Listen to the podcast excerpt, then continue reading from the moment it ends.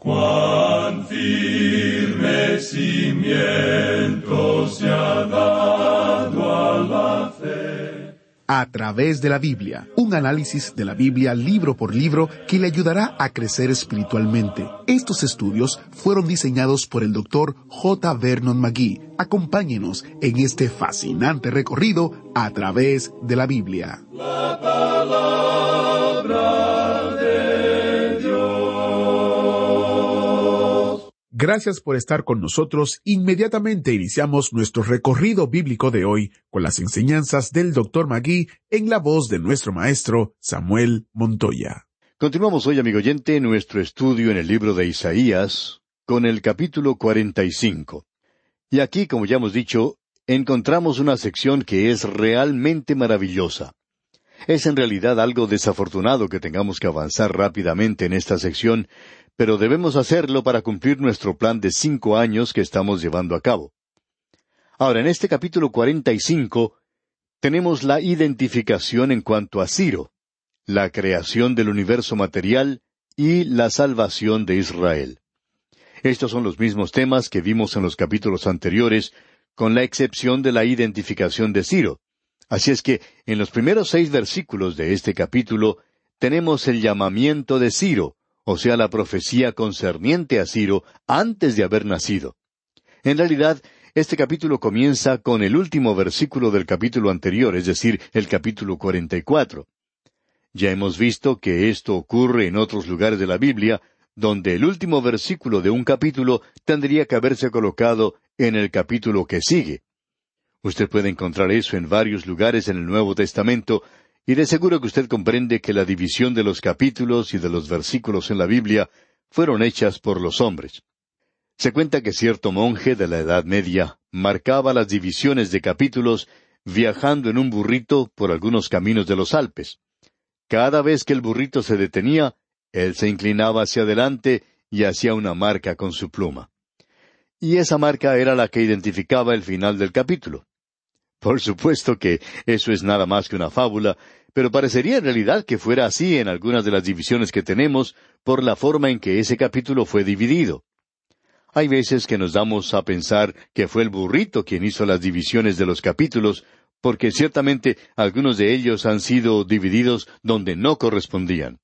Y esto es lo que tenemos ante nosotros aquí, ya que el versículo 28 del capítulo 44 nos dice, que dice de Ciro, es mi pastor y cumplirá todo lo que yo quiero, al decir a Jerusalén, serás edificada y al templo serás fundado. Ese hombre fue señalado dos siglos antes de haber nacido. Ahora alguien dirá, bueno, ¿por qué sería señalado este hombre por nombre? Bueno, creemos que lo fue por dos razones. Primordialmente, lo fue por identificación, para que cuando él apareciera, no hubiera ningún motivo para no poder identificar de quién se trataba. Y luego este hombre fue quien decretó que la nación de Israel regresara a su tierra, y eso es de suma importancia. Y también tenemos otra razón más. La presentamos en último lugar porque, bueno, en realidad no estamos seguros si debería haber sido la primera. Isaías va a identificar a uno nacido de una virgen, y éste era único, y será llamado Emmanuel, Dios con nosotros. Ahora, si en doscientos años Isaías va a estar acertado en cuanto a Ciro, entonces, cuando nos movemos unos setecientos años más tarde, es decir, de la época de Isaías, y él identifica que en ese período iba a nacer el Mesías, entonces la gente no iba a estar demasiado sorprendida. Por lo menos deberían haber estado preparados para ello, porque Isaías estaba acostumbrado a hacer esa clase de cosas. Así es que podemos notar que existen razones muy buenas por las cuales ese hombre es señalado aquí por nombre. Y Dios le llama aquí a él mi pastor, y dice que él cumplirá todo lo que yo quiero. También indica que él iba a reedificar a Jerusalén. Dios utilizó a los asirios para tomar el reino del norte y llevarlo en cautividad. Él utilizó a Babilonia para destruir a Jerusalén y tomar el reino del sur y llevarlos también a la cautividad, pero esta gente era gente mala. Y Dios los juzgó a ellos por eso. Pero este hombre Ciro es diferente. Él es mi pastor, dice, y él llevará a cabo lo que yo quiero.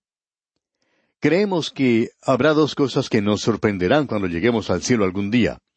La primera cosa que nos sorprenderá es que habrá allí gente que nosotros pensábamos que nunca llegaría allí. Y creemos que uno de los que estará allí será Ciro.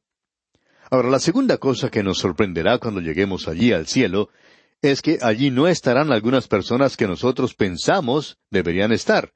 Sin embargo, no estarán. Creemos que esas serán las dos sorpresas mayores que recibiremos cuando lleguemos al cielo. Pero confiamos en que usted y yo, amigo oyente, estaremos allí.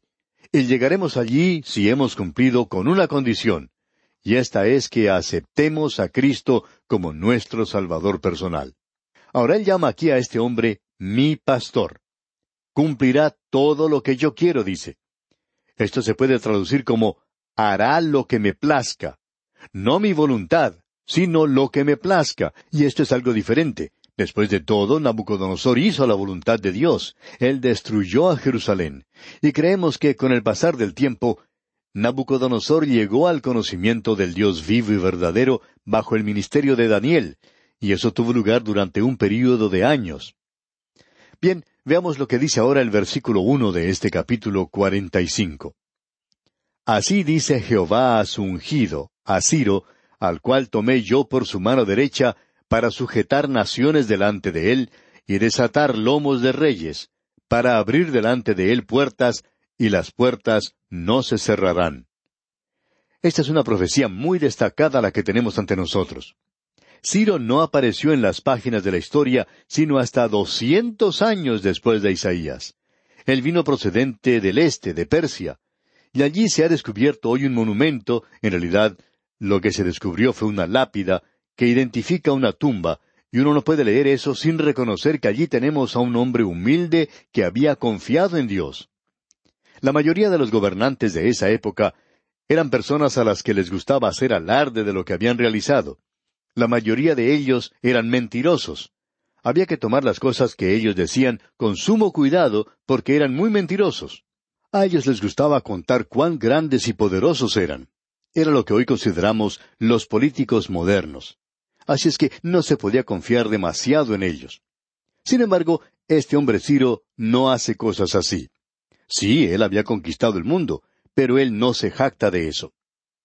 Tenemos aquí que a él se le llama el ungido de Dios, y esto se aplica solo a la persona del Señor Jesucristo. Sin embargo, aquí se le llama así a Ciro. ¿Por qué? Porque él iba a hacer lo que Dios quería. Él llevó a cabo la voluntad de Dios. Él libró a este pueblo de la cautividad y le permitió que regresara a la tierra prometida. Y él también animó a aquellos que no habían regresado a que enviaran de sus posesiones, a que enviaran regalos de oro, plata y cosas preciosas para aquellos que habían regresado. En ese sentido, él se podía haber considerado como un Mesías gentil de Israel, y una tenue, débil indicación de aquel que vendría más adelante. Ahora, ¿a qué se refiere las puertas mencionadas aquí? Bueno, creemos que son las puertas de Babilonia que fueron cerradas ante Israel y que no permitían que regresara a Palestina. Pero Ciro fue quien las abrió, y él dijo, si quieren salir, pueden hacerlo. Esto hace de esta sección algo muy destacado. Ahora, comenzando con el versículo siete, tenemos la creación del universo al mismo comienzo del tiempo. Aquí se hace una declaración muy destacada, mucho antes de que la ciencia moderna llegara a esta posición. Dios dice en el versículo siete de este capítulo cuarenta y cinco de Isaías, que formo la luz y creo las tinieblas, que hago la paz y creo la adversidad. Yo, Jehová, soy el que hago todo esto. Ahora Zaratustra, o Zoroastro, fue un reformador de la religión persa, y en la India hoy hay una religión que se llama zoroastrismo, la cual es una religión dualista. Esa religión enseña que Hormuz es el espíritu del bien o de la luz. Ahora Dios dice que Él crea la luz, y la luz no es ningún Dios. Pero esta gente se había acercado mucho a la cúspide y nos preguntamos por qué ellos llegaron tan cerca de la luz y por qué llegaron a adorar a un solo Dios en medio de la idolatría. Bueno, uno debe recordar que esta gente llegó a tener contacto con la nación de Israel, y la nación de Israel estaba testificando a todo el mundo. Para el adorador del zoroastrismo, la oscuridad, las tinieblas, era el espíritu del mal, llamado Arimán. Pero aquí vemos en este versículo que Dios también es responsable por las tinieblas, y esto es algo interesante. Dios no crea el mal, y debemos corregir esto aquí mismo. El mal o las tinieblas, como tenemos en este versículo, se mencionan en el sentido de tristeza, dificultad, tragedia, miseria, que es el fruto del mal, el fruto del pecado. En realidad, esta es una manera de decir en el Antiguo Testamento que la paga del pecado es la muerte. Es decir, que si usted hace ciertas cosas, eso es lo que ocurrirá. En efecto, permítanos presentar algo más aquí porque estamos viviendo en días cuando la gente dice que el bien y el mal son términos relativos, que cualquier cosa que uno piense que es buena, pues es buena, y usan esta clase de argumento. Bueno, la Biblia dice, no matarás, no hurtarás. Pero, ¿qué es la Biblia? ¿Quién debe obedecerla? ¿Quién debe escuchar al Dios de la Biblia? El Señor tiene aquí otro argumento poderoso y convincente. Dios dice que si usted se complace en el pecado, el pecado le dará su paga en el día de pago, y habrá un día de pago en el futuro para esto.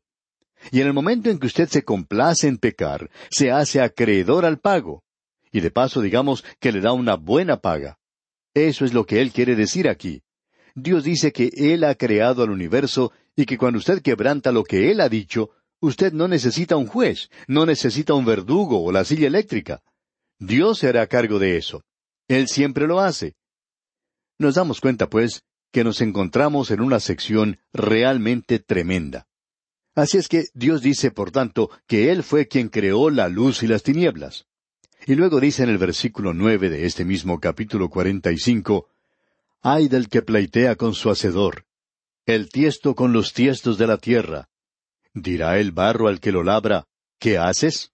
¿O tu obra no tiene manos? ¿Para qué luchar contra Dios, amigo oyente? Él es quien lo dirige todo. Los griegos tienen un proverbio que dice, los dados de los dioses están cargados. Y eso es exactamente lo que Dios está diciendo en su palabra. Dios dice, no juegues conmigo, no pleitees conmigo, no pienses que puedes luchar contra mí. Y amigo oyente, es mejor que usted llegue a un acuerdo en su pleito fuera de la corte. Ya hemos visto anteriormente en este libro que dice, Venid luego, dice Jehová, y estemos a cuenta. Si vuestros pecados fueren como la grana, como la nieve serán emblanquecidos. Si fueren rojos como el carmesí, vendrán a ser como blanca lana. Dios dice que no nos metamos en pleito con Él, porque nosotros siempre saldremos perdiendo. Él dice que no juguemos con Él, porque Él sabe cuál será el resultado de los dados. Ellos están cargados. Y dice, yo sé siempre cuál será el resultado, pero tú no lo sabes. Y luego Dios dice aquí en el versículo doce, Yo hice la tierra y creé sobre ella al hombre. Yo, mis manos, extendieron los cielos y a todo su ejército mandé. Debemos destacar aquí algo que es de suma importancia. Dios dice, mis manos extendieron los cielos. Eso no es ninguna cosa accidental. Sir James Jean, un astrónomo creyente de Gran Bretaña, presentó una teoría que se sigue por la mayoría de los astrónomos del presente, y algunos de los científicos que trabajan en esta área de la astronomía toman la posición de lo que dijo Sir James Jean en uno de sus libros, que el universo se expande y se hace cada vez más grande. Los planetas y los mundos y los sistemas galáxicos todos se están separando unos de los otros. Dios dice, mis manos se extendieron los cielos. Así es como Él lo hizo. No nos ha dicho exactamente cómo fue que lo hizo y cómo Él puede tomar nada y hacer algo de eso. No lo sé. Pero no interesa cuál es la teoría que usted ha adoptado, amigo oyente. Puede que sea la de la evolución, y aun con eso usted tiene que regresar a cierto lugar donde no hay nada. Y luego existe algo. Y usted me puede explicar a mí cómo es que de la nada sale algo. Y entonces yo le escucharé. Pero hasta cuando usted pueda hacer eso, amigo oyente, usted puede seguir hablando y hablando todo lo que quiera acerca de los monos, mientras yo me quedo aquí sentado y sonriendo porque en realidad soy un escéptico, no lo puedo creer. Solo Dios, amigo oyente, tiene una respuesta razonable. Dios dice, yo lo he hecho, yo lo he creado y por medio de su palabra Él le dio existencia a este universo. Y llegamos ahora a la tercera división de este capítulo 45. Trata de la continuación de Israel por todo el tiempo y la eternidad. Dios no permite que usted se olvide de este tema, y él dice aquí en el versículo 17 de este capítulo 45 de Isaías, Israel será salvo en Jehová con salvación eterna. No os avergonzaréis ni os afrentaréis por todos los siglos. Dios dice, sí, voy a juzgar. Vosotros vais a Babilonia. Vosotros seréis juzgados. Pero también vais a regresar a la tierra, y eso no va a ser el fin de todo, porque aún existe la rebelión en vuestro corazón. Pero Dios dice finalmente, yo los voy a salvar. Y ahora Él les envía una invitación, y esta es una invitación para todos. Leamos el versículo 22. Mirad a mí y sed salvos, todos los términos de la tierra, porque yo soy Dios, y no hay más. Este fue el versículo que tuvo mucho que ver con la conversión de ese gran predicador que fue Charles Spurgeon. En cierta mañana él tuvo que ir a una iglesia a causa de una gran tormenta de nieve que estaba castigando a la ciudad de Londres. Él no pudo llegar a la iglesia a la cual quería asistir, de modo que decidió entrar en una iglesia pequeña, a la cual ni siquiera había llegado el predicador.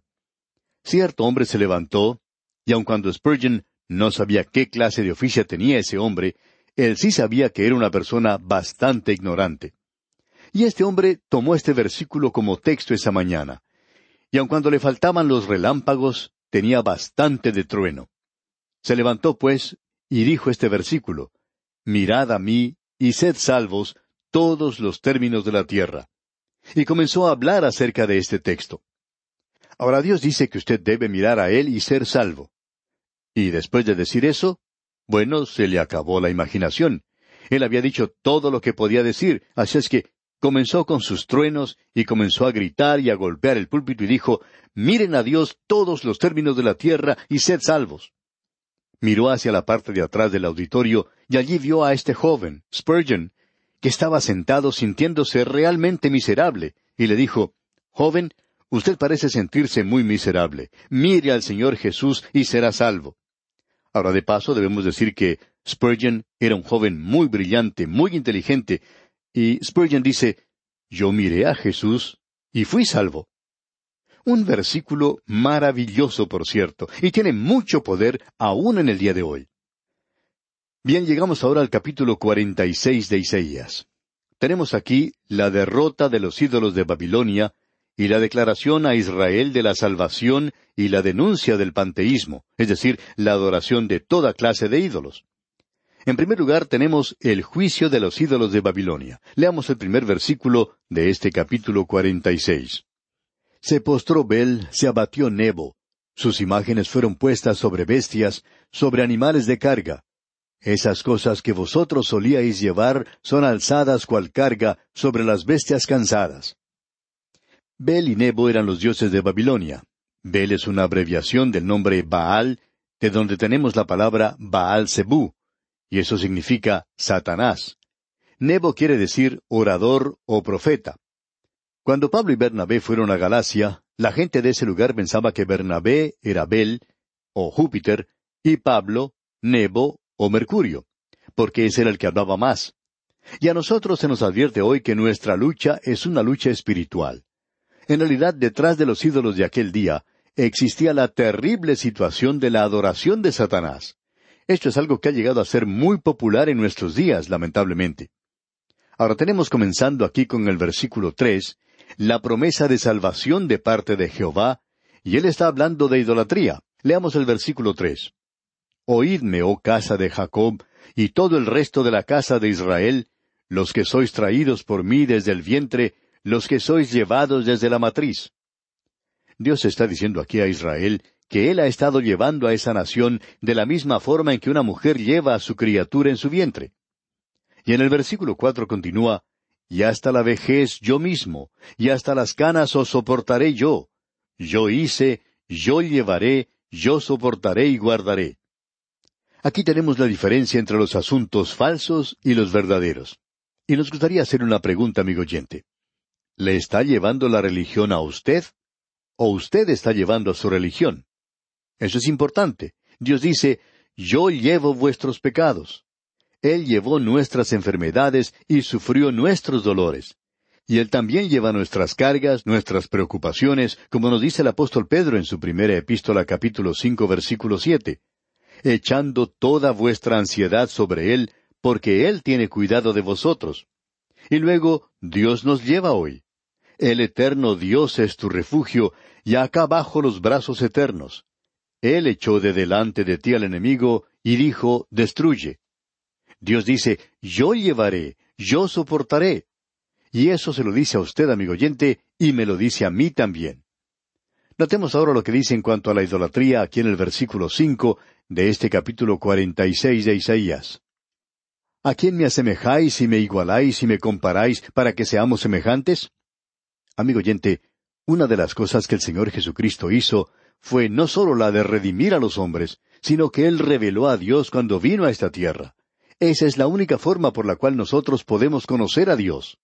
Ahora aquí se nos dice cómo hace la gente cuando quiere tener un ídolo. Aquí tenemos una sátira en cuanto a la idolatría. Leamos el versículo seis. Sacan oro de la bolsa y pesan plata con balanzas, alquilan un platero para hacer un dios de ello, se postran y adoran. Ahora hacen construir una imagen de metal que es mucho mejor que la de madera y es mucho más hermosa y de más valor. Y el dinero del hombre rico se gasta en hacer un ídolo. Es decir, que si usted, amigo oyente, no tiene mucho dinero, tiene un Dios barato. Pero si usted es rico, entonces tiene un Dios rico. En realidad, todo se resume al hecho de que el hombre está adorando a su propia mano de obra. Están adorándose a sí mismos. Es una forma de humanismo. Y ahora tenemos la verdadera prueba aquí en el versículo siete, donde dice Se lo echan sobre los hombros, lo llevan y lo colocan en su lugar, Allí se está y no se mueve de su sitio.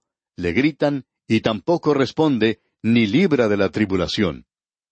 Escuche lo que Dios les dice a ellos aquí en el versículo nueve ahora. Acordaos de las cosas pasadas desde los tiempos antiguos, porque yo soy Dios y no hay otro Dios, y nada hay semejante a mí. Dios dice, yo los llevo a ustedes. ¿Qué diferencia, amigo oyente? Dios dice, yo llevaré. Finalizamos en este punto hoy porque hay mucho de idolatría moderna en la actualidad. Tenemos que enfrentar esto. ¿Saca algo usted cuando va a la iglesia? ¿Recibe algo cuando escucha este programa radial? Pues bien, si usted no recibe nada, yo le quiero decir algo, amigo oyente, que Dios quiere comunicarle algo a usted. Él tiene algo para usted. Quiere llevarle. Él no quiere que usted le lleve a Él. Hay muchas personas hoy que están cargando con su Dios a cuestas. Y en realidad esa es una verdadera carga para ellos. Amigo oyente, aquí tenemos la prueba verdadera. Mientras tanto, le recordamos leer el capítulo 47 de Isaías, al cual daremos consideración en nuestro próximo programa, pues de esta forma estará usted mejor preparado para nuestro próximo estudio. Nos despedimos ahora, pero antes dejamos con usted estas palabras del Señor registradas en el libro de Isaías. Yo, yo soy el que borro tus rebeliones por amor de mí mismo, y no me acordaré de tus pecados. Que el Señor le bendiga. Agradecemos que nos acompañara en el estudio de hoy. Le invitamos a que visite nuestro sitio en internet a través de la biblia.org. Ahí puede suscribirse para recibir las notas y bosquejos de lo que estamos estudiando y noticias del ministerio. También encontrará la variedad de libros y materiales gratuitos que tenemos para usted. El sitio es a través de la biblia.org. Todo lo que hacemos es posible gracias al Señor y a personas como usted que se unen a nosotros en la obra de llevar la palabra entera al mundo entero. A través de la Biblia es una producción de Radio Transmundial.